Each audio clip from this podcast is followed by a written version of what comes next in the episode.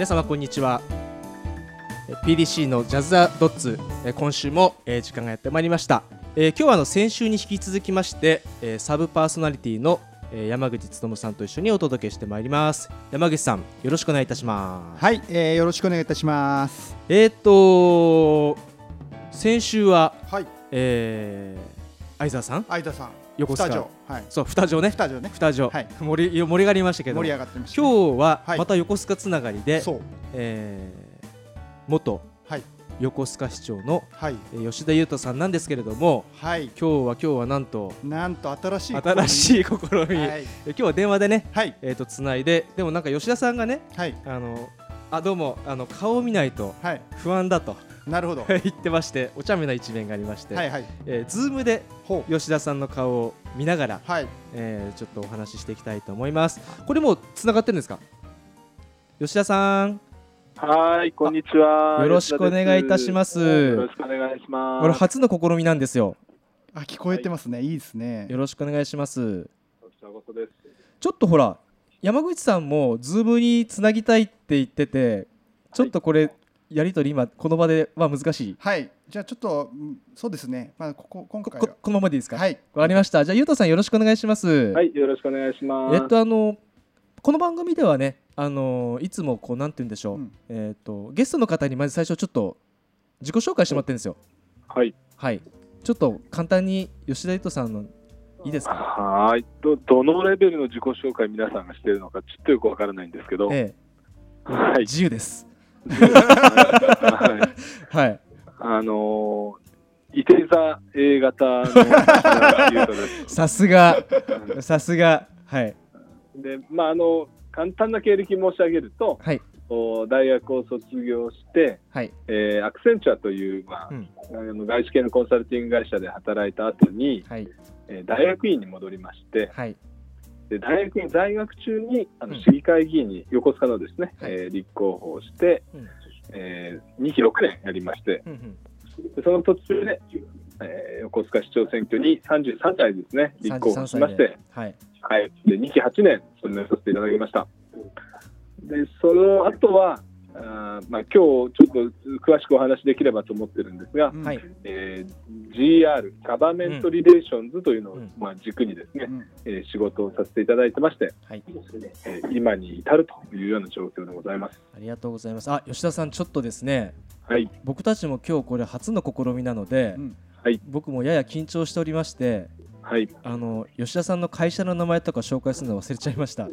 はい、グローカルガバメントリレーションズ、はい、ですよねはい、そうです。よよろしくお願いしますろしくお願いします。あれこれちなみに今日吉田さんってこれどちらにいらっしゃるんですか？こ実は私あの NPO 法人の共同代表もやってまして、れえあのそちらのお今日はあのお施設の方での事務室で、えーえやっております。そちらは横須賀なんでしたっけ？そうですね。あの横須賀市内で2カ所、まあ民家をリフォームしたような施設を運営してまして、あの少年院とか刑務所とか、昔孤児院と呼ばれてた児童養護施設を出て、うん。で家に戻れない若者に、えー住まいと仕事と学びを、まあ、3点セットで届けようと、えーそういうあの NPO 法人あの法人名が面白くて、なんとかなるっていうあの法人名なんですけど、えーそれの共同代表やってまして、その事務室に今はいます。あそうなんですね。すいません、はい。お忙しいところ今日はどうもありがとうございます。ありがとうございます。はい、でその今おっしゃってたねあのガバメントリレーションズってはい、こうまず一般の人に聞き慣れない言葉なわけですよ。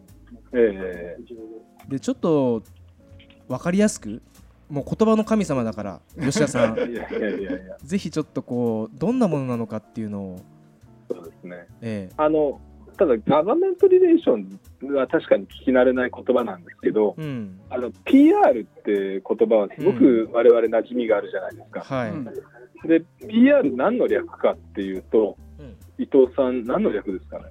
パブリックリレーションズ、その通りですよね。うん。だから、いい商品があって、うん。それをお多くの皆さんに知ってもらって、うん。あのまあ、PR して、でそれで、まあ、販売していくみたいなイメージじゃないですか。うん。そうですね。で要は GR も、まあ、あの商品じゃないですけれども、うん。地域課題を解決するときに、うん。えー行政だけじゃ解決できないので、うん。えー民間のサービスとかをこううまくつなげることで、うん。えー課題解決前に進めていきましょうという話なので、うんうん要はまあ PR と、まあ、GR と、うんなんかすごくこう似た言葉としてですね、うんあの覚えていっていただけるとなるほどありがたいなというふうに思ってます。なるほどですね今度サミットやるんですよね。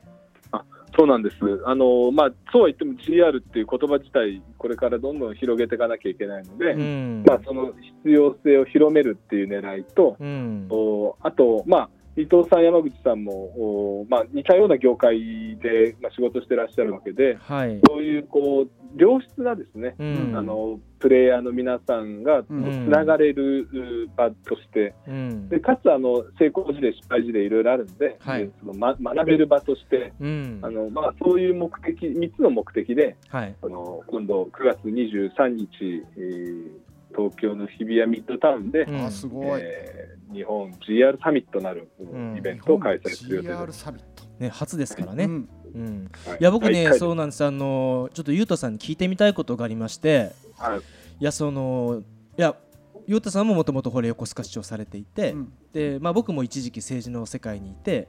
やっぱその言葉が持つ力ってこう感じる職場にいたじゃないですか。そうですね。でだからこそ思うのが実はこの今おっしゃってた GR ってうん皆さん知らない世界なのでうんこの知らない世界を言葉だけで伝えていく理解してもらう難しさってすんごいあるなと思ってまして、うん難しい。ゆうとさんこの辺多分すごいお得意っていううんかすごいやっぱりね言葉のうんパワー持った方なのでなんかこの先をどうまあねサミットも今回開いたりとかうんどういうこう展望というか考えてらっしゃるのかなっていうのをちょっと聞いてみたいんですよね。ありがとうございます。あのまずその言葉っていう意味で言うと、うん。はい。私もすごく大事だなと思っててう、ん。実は例えばの話なんですけど、はい。あの少子化って言葉あるじゃないですか。うんううん。ん。昔はうん。うん実はこれ小酸化って呼ばれてたんですよ。うんえ？あそうなんですか？まあ今でも使う言葉ではあるんですが、昔は小酸化問題って呼ばれてて、はいはい。要は少ない産むに化けると書いて小酸化なんですけど、はでも小酸化って言った瞬間、うん。女性のうん。その年代の皆さんだけの問題っぽく聞こえてしまいますけど、確かに確かに。これが少子化って呼ばれるようになったことで、うん。こうすごくなんか問題が社会化された感じがすると思うんですよね。そうですね。ええで、まあ、GR もやっぱそう,、うんそういう意味でちゃんとこうなんていうか時代的な価値がある言葉にしていきたいと思っていて、うん。いや本当。で今までこう民間と行政の連携って、まあ、うん。昔は護送船団方式とか官製団国といういうのありましたけど、うん。まあ、最近では、まあ、うん。民間委託とかうん。指定管理者とか、うん。そういう行政の下請けとか行政のスリム化とか、うん。効率化とかうん。そういうののなんか目的での、まああ官民連携だったと思うんですね。そうですね。でも課題先進国って呼ばれるようになったこの中でうん。やっぱり地域課題解決ってところに軸足を置いた良質な官民連携っていうのがやっぱ必要だろうということで、うん。GR という言葉をですね新たに使う必要があるんじゃないかなと思ってるんです。そうですよね。いやなんでそう、はいすごい僕ね今吉田さんがおっしゃることよくわかるというか、もう本当同意で、はいはいこれ公民連携って言っちゃった瞬間に、うん今あるもののイメージに人間引きずられちゃうので、うんそこから外にこう広がっていかないんですよね。そうだね昔ながらのね、うんやっぱイメージになっちゃうんですよね。うんそうなんですよね。だからガバメントリレーションとかの感覚はわかるんですけど世間がまだガバメントリレーション概念として知らないので、うんうんこの間をどう埋めていくのかっていうのがうん多分業界的なチャレンジなのかなって感じてるんですけど。う、んうん。はいじゃあ23日のその GR サミットでうん、変わるかな、変え変わたい、ねりますよ。え、だってもう100人余裕で超えちゃったんですよね。もうあのお二人が来てくれるからいやいやいやいやいやあの僕らは末席を汚すあの汚すだけの存在ですけどね。うん。ただ一緒にやってるあの神奈川県議会議員の菅原直人さんにははい。あのご登壇をいただいて、はい、えーそのまあ、パブリテックという団体の代表としても、うん。神奈川県議会議員としてもですね、うん。ちょっといろいろお話をお伺いしようかなというふうに思ってます。ありがとうございます。えっとそうですよね、うん。いやでも本当100人超えて200人座席も増やしたんですよね。そうですね、今もう、あと150円できたので、あもうそんな言ってるんですか、はい。それだけ大人気ってことですよ。皆さん注目です。えー。えどういう方というかうん関係者じゃない方も関心があるっていうので来る方が多いわけですか？多分あのちょっと募集失敗しまして、あのよくほら、所属とか、はいはい、そういうのをこうあの PTX で、ええ。えーつけれるんですけど、うん、それ、申し込みの時にあに必要ない申し込み方法にしちゃいまして、あなるほど。ん。誰が来るかよくわかんない。っていう状況下で。開おっと。これはちょっと吉田さんらしからぬ。本当に吉田さんねらしからぬ。むちゃくちゃ優秀な方なんですよ。吉田さんさっきもねええあのほらアクセンチャーってね、うん。バックグラウンドもありましたけど、うんこんな優秀な方がうん。まさかの、まあただ、はい。ちょっと言い訳だけですけど、はい、あの多様性すごく大事にしたいと思ってまして、はい。なるほど、まあ、GR ってなんか専門家だけのものだよねっていうふうにはしたくなくて、うん。はいはいやっぱり行政の職員だって GR っていうものを知っておいてほしいし、うん。えー NPO 法人とかで働く人たちだって知ってほしいし、うん特に大学生なんかにもそういう職業とかあの、はい。プロフェッショナリズムがあるんだみたいなことを知っておいてほしいし、うんうん。ということで、まあ、誰が来ない誰が来るかわからないぐらいがちょうど。いいなと。素晴らしい、ポジティブです。はい、ポジティブ。すポジティうん。あのリカバー力が高い。高い。はい。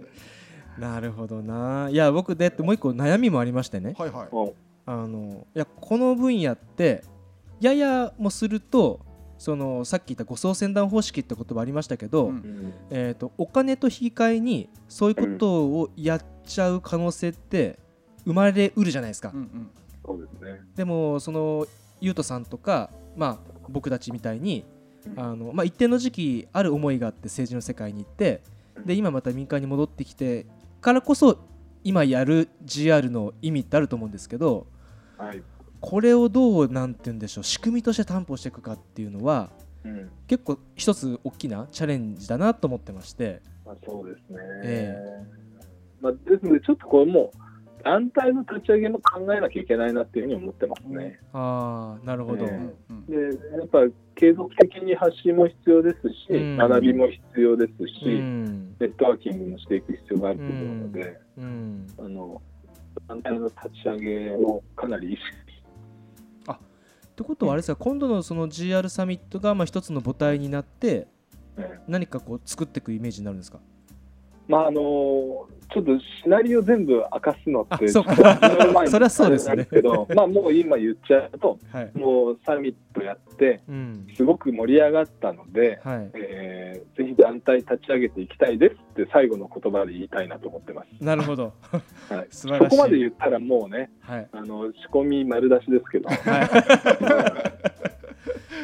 すごいえーいい発言が来ましたね。はい。あとね吉田さんっていうとですねはい、吉田ゼミっていうのやってるんですよ。あそうだ。それも聞かなきゃ、うん。はい、でまたちょうどね11月から開校第5期が。あれ？もう5期になるんですか？そうなんです。まあ半年一期でやってるゼミを主催してるんですけど、なるほど。まあ、本当山口さんあの宣伝させてもらっていいってことですよねこれね。もちろんもちろん。はい。ナナイスありがとう。ございます。あのまあ、最初はやっぱりこういろんな課題解決に、えーまあ、携わる人材がやっぱ少なすぎるっていう思いで、うん。えー市長を辞めてすぐ立ち上げたうんゼミなんですけど、うん。で今はやっぱりえーその GR 人材の育成というところに、あの主眼を置いて、うん。うんえー毎週木曜日うん。えー夜7時から9時の間みっちりですね。うん。毎週ですよ、うん。あの5か月間にわたってやると。いやいやこれすごくっすてごいですよ。先ほどの GR のね、うん。裾野を広げるっていうのもあったりして、うん。あのそういう人材を育成してるんですよ。うんうん。で横あのゆうとさんのですね、はい。人脈のいろんな先生が来て、うん。あの首長さん現役の首長さんなんかもですね、うん。講師に来るんですよ。なるほどいねやこれはだってお本当に面白くていろんなこと学べるんじゃないかなと思っていて、いや本当にそうあの本当に、まあ、いろんなこと学べるんですよ。うん。でやっぱ普段携わらない例えば自殺対策とかはいはい。でも実は地域全体で取り組まなきゃいけないような課題とかっていうのを、そういうケースとして取り上げたりですうね、ん。あとやっぱり、まあ、当然ちょっとオーソドックスな SDGs についての学びとかの機会をも作ったり、うん。あとあのパターンランゲージっていう、まあ、はいメソドロジーがあるんですけど、うんうん。まあ、そういったものを結構そのベースのプラ、まあ、OS みたいな感じにしてですね、あのゼミ生にこうなんかインストールしてそれでこう地域課題語りやすくする、まあ、解決策を考えやすくするみたいなそういうこうワークもお取り入れながらやってますんで。いや僕ね、うん。今ゆうとさんのお話聞いててすごく思ったのが、やっぱね一旦あのパブリックのセクター経験してる人って、うん。やっぱ民間戻ってもこうなんですよ。どういうつまりその、うん。誰かのために何かしなきゃっていうマインドがやっぱ生きてるの。なるほどね。でこれいやゆうとさんね実は僕この前ある、えー、とはいキャリア官僚お辞めになった方から、うん。とお話しした時にやっぱ言われたんですよ、うん。要はずっと40年近く社会のために働いてきてあの官僚じゃなくなった時にどっかの企業の顧問とかなるのはなんかすごい違和感があるって。おでその方が天下りの道選ばなかったんですよね。なるほど。うん。いいですね。うん。そうだからゆうたさんの話聞いててなんかすごいそのなんていうんですよ公共性というか、うん。うんだってゼミ毎週大変じゃないですか。本当に大変で、でもなんか今、実はフルコミットしてて、はい、えー、とゼミ生にはですね、まあ、そういう学べるとあとコミュニティとしての、まあ、良質なものを提供したいっていう思いと、うん。あと何かあったら私は全力応援するっていうのを決めてて、うん。へ実はあの、まあ、皆さん2人は気づいてないかもしれないんですけど、はい。私、壁作るの大好きなんですよ、人間関係で。ー ドキ大丈夫？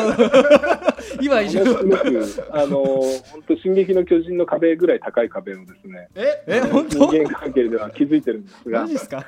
ただゼミははい。もうものすごくその、お壁の中のお取り組みなので、なるほど。ゼミの中に入ってきた人たちはもう全力で応援するって決めてて、へまあ、えあの実際、例えば静岡県の川根本町で、えーサテライトオフィス立ち上げたいと、お活性化させたいという思いの中で、えー取り組んでいる人間がいたら、もう私、必ず川根本町行ってあげるし、すごい。えごい。ー長野県の小川村っていうところで、あのかふるさと創生を自分でやるんだっていう、まあ、還暦すぎたゼミ生がいたんですけど、はい。おまあ、彼のもとにそのペンションをですね指定管理で、ま、村から受けるということで、えー一緒にお邪魔して村長とすごいですよ。いやこれね簡単におっしゃってるんだけど、うん。普通できないですよこんなの。できない。あそうっすか。いや今後吉田ゼミの卒業生のネットワークとかすごくなっちゃうんじゃないの？うん。だってもう今が1期から4期までいるわけだからこれがね。ね。すごい。